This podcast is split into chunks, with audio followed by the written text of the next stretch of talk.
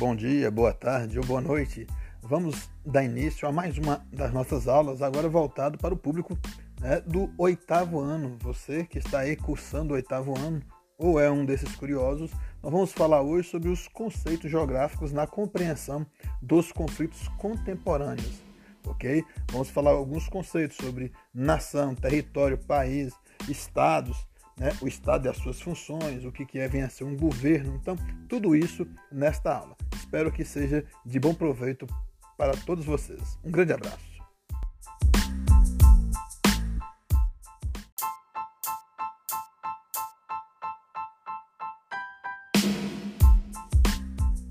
O primeiro conceito que nós temos que aprender é sobre o que, que é nação. A palavra nação possui dois sentidos né, dois sentidos principais. No primeiro, é, nós podemos relacionar o mesmo que povo, ou seja, um conjunto de pessoas com línguas e tradições comuns, parecidas. Nesse sentido, podemos falar em nação cigana, nação judaica, nação curda, nação indígena, mesmo que necessariamente é, estas nações tenham ou não um território. É, mesmo não tendo um território, continua sendo uma nação porque entra na questão, mais uma vez, o conjunto de pessoas né, com a linguagem, com tradições em comum. Ok? Isto é um dos sentidos da palavra nação.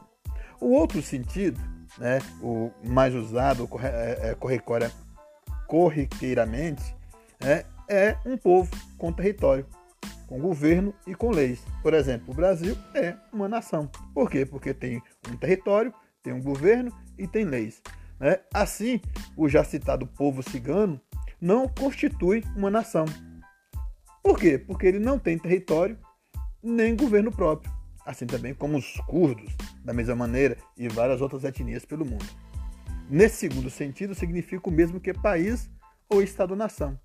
Quando a gente usa a palavra nação nesse sentido de povo, território e, leis próprias, governo e leis próprias, aí nós estamos entrando chamar, é a mesma coisa chamar de país ou estado-nação.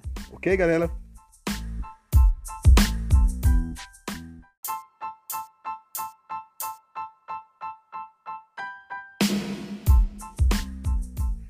Território é uma área delimitada por fronteira ou limites, é, e no qual um sujeito, neste caso o Estado, o país, né, exerce seu poder e controle. Então, o território brasileiro né, tem suas fronteiras ao norte, ao sul, né? também ao oeste. Né? Ao leste não, porque ao leste é o oceano. Mas nós temos aqui nossas fronteiras. Então, território é uma área delimitada por fronteiras. Nós estamos dentro. Elas, essas fronteiras elas podem ser definidas por um rio, por uma cadeia de montanhas, por um lago ou por um marco artificial que alguém colocou ali, como uma ponte, uma cerca, é, um totem, seja o que for mas colocou ali para definir e delimitar, né, na realidade, delimitar o tamanho desse território, tá bom?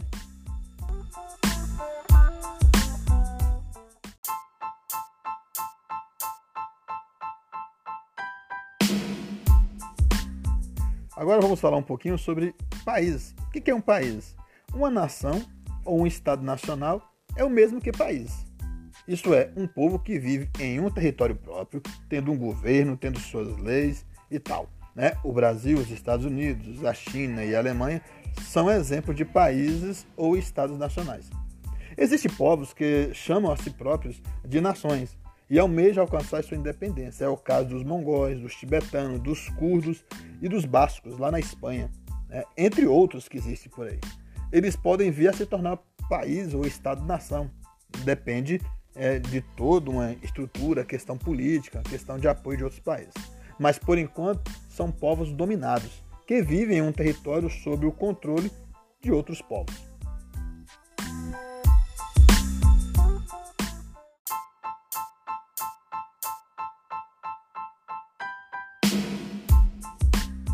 Agora vamos nos aprofundar um pouquinho, vamos falar sobre Estado e suas funções.